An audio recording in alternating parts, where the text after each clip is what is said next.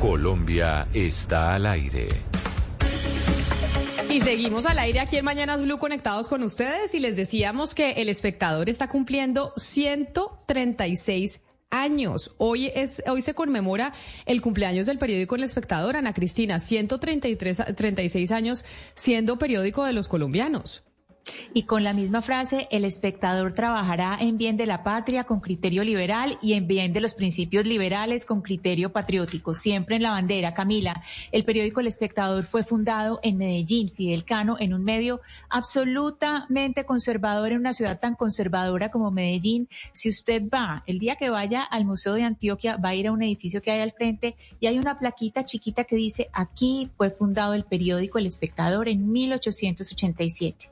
Y es eh, un gran orgullo para Medellín saber que allá nació, eh, digamos, el periódico liberal más, más importante del país y que además pues ha pasado por tantas vicisitudes y que ha tenido verdaderos héroes del periodismo, no solamente como don Guillermo Cano, sino Carlos Mario Correa, que, que fue un periodista de región que durante la época de Pablo Escobar, Camila, el espectador, sí, Pablo Escobar se fue con toda contra el espectador, no solamente en Bogotá, sino también en Medellín, la persecución fue terrible. Pues feliz cumpleaños a don Fidel Cano, su director actual, el director del periódico El Espectador. Mil gracias por conectarse hoy con nosotros. También nosotros estamos estrenando eh, canal de YouTube, don Fidel. Así que bienvenido, gracias por estar conectado, no solo a través de audio, sino a través de video. Y felicitaciones por los 136 años. Bueno, muchas gracias, Camila, y a todos y todas allá en la, en la mesa. Eh, sí, hoy es el cumpleaños del espectador y bueno, como tú decías, estamos preparando un especial periodístico para la edición del domingo, que la coleccionable, digamos, aunque en digital empiezan a salir los contenidos desde hoy, eh, pues ya la coleccionable va a estar este domingo en la edición impresa. Ya vamos a hablar de ese eh, aniversario de los especiales que van a tener, pero decía Ana Cristina en la introducción que el espectador en sus eh, 136 años de historia ha tenido que aguantar y pasar por varias vicisitudes. Y digamos que mucho se está debatiendo sobre el papel del periodismo en el gobierno actual y la relación del, eh, de los medios de comunicación con, con el gobierno de Gustavo Petro. En el caso del espectador Fidel, a ustedes, eh, ¿cómo les ha ido en estos más de seis, siete meses ya de gobierno del presidente Petro? Es como con casi todos los gobiernos, una relación difícil, compleja. Eh, sí, algunos creyeron que el espectador por su ideario liberal de alguna manera iba a ser cercano al presidente Petro, pero pues no lo hemos ido tanto y habíamos tenido nuestros pequeños encontrones. Bueno, creo que es natural en un periódico independiente como el espectador que nunca tenga muy buenas relaciones con los gobiernos. Pero entonces usted cree, usted dice, nos ha ido como con todos los gobiernos, mal. Pensaron que el espectador, por ser un periódico de tinte liberal, iba a ser más cercano al gobierno Gustavo Petro y no lo ha sido eh, así. Pero ha habido algo, o sea, usted ve un comportamiento distinto del gobierno actual, se lo digo porque pues ha habido relaciones tensionantes de la Fundación para la Libertad de Prensa con el gobierno nacional. El presidente Petro trina más eh, de lo habitual que, yo, que, sus, que sus antecesores. Digamos que si hay una conversación más directa en redes sociales con, con la prensa, ¿usted ve alguna diferencia del gobierno y la relación, por ejemplo, en el caso con el espectador, que con otros gobiernos que ustedes han tenido que, mm, que cubrir? Pues digamos que en las formas sí es un poco difícil, pero bueno, a veces es mejor que sean de frente y no y no ocultas las presiones y los intentos de, de modificar las posiciones de los medios. Eh, pues sí, el, presidente Petro es muy hábil, digamos, en el manejo de las redes sociales, de sus cuentas. Eh, es bastante agresivo y bastante directo. Eh, pero ya te digo, a veces es preferible que le digan a uno las cosas de frente a que traten de mover las piezas por debajo. Claro. Fidel, eh, el espectador, como todos los medios, está haciendo esa transición hacia las audiencias digitales, pero se me ocurre preguntarle qué tanto público aún consume el periódico, el, de papel.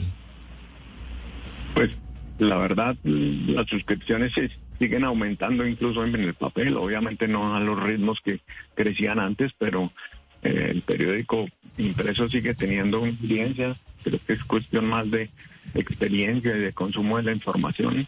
Eh, por supuesto, nosotros pues tenemos múltiples plataformas por donde distribuir y, para dónde eh, construir nuestros contenidos, ah, pero el periódico impreso sigue teniendo una larga vida, en particular pues la edición de los domingos tiene una circulación muy masiva todavía, eh, de manera que decretarle la muerte todavía parece que va a demorarse bastante.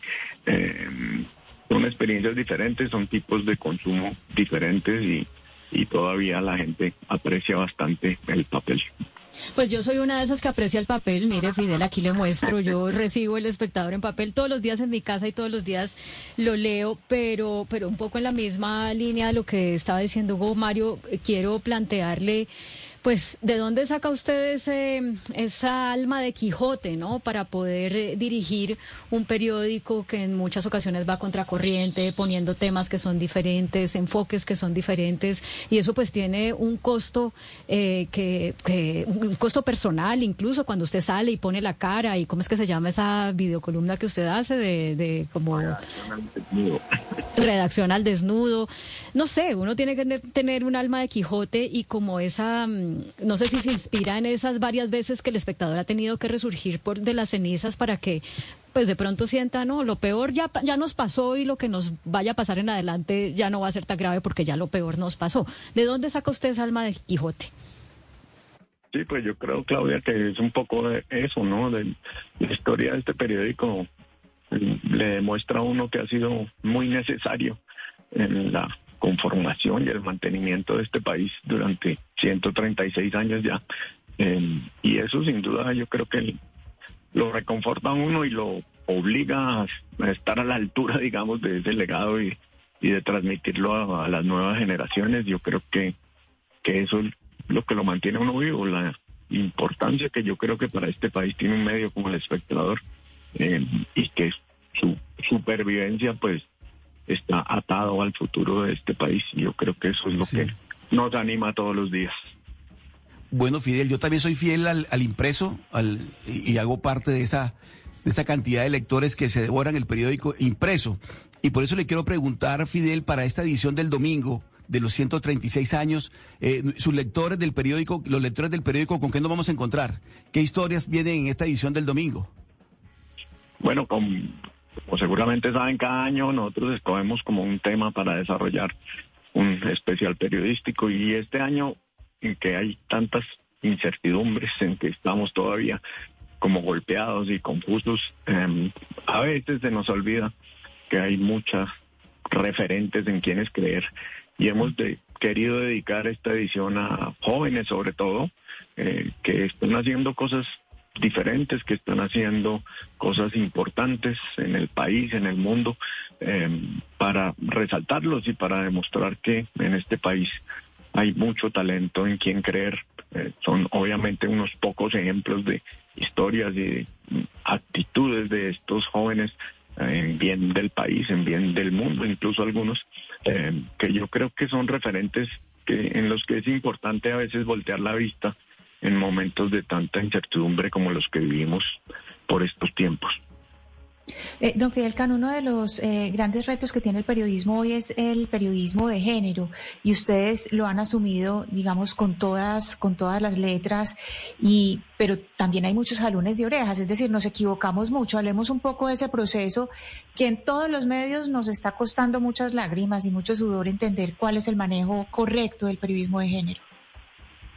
Sí, pues de hecho desde hace como unos seis meses, un poco más, creamos una sección de género y diversidad donde pues están los productos que ya veníamos haciendo, la disidencia, las igualadas, eh, pero además, digamos, con una como, con una voz muy fuerte dentro de la redacción, eh, con un estatus, digamos, eh, igual al de las demás secciones, no para hacer una sección aparte, digamos, sobre temas de género, sino de alguna manera para educar todo el periodismo del periódico, ¿no? Entonces, esta es una, una sección que dirige Pilar Cuartas, que se ha especializado en el tema y que nos está todo el tiempo enseñando, digamos, frente a las diferentes, eh, pues, a los diferentes temas que tratamos desde las diferentes secciones muchas veces, claro, con, con la pesadez del, del legado machista que todavía se impone em, y hacemos las cosas, no, las vamos haciendo casi que automáticamente y allí siempre está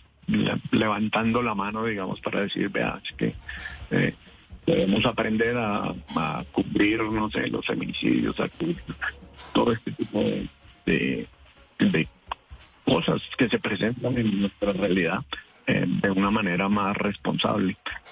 el compromiso ha existido siempre, digamos, pero de alguna manera lo hemos tratado de involucrar mucho más dentro del, de la actividad de todo el periódico y no simplemente como que eso sea una sección aparte que se dedica a esos temas que y mientras tanto todos seguimos haciendo las cosas como habitualmente las hacíamos.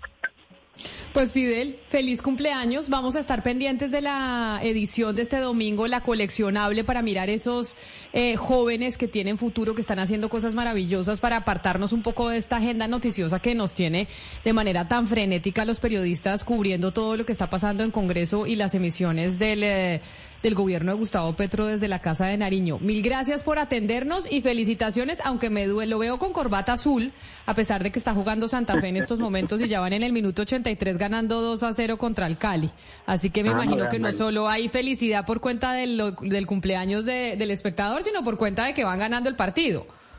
Pues claro, después de la lavada de ayer y me aplazaron el partido, por eso estoy un poco ronco, pero bueno, si lo aquí antes me, y veo que metieron otro gol mientras hablábamos, qué bueno.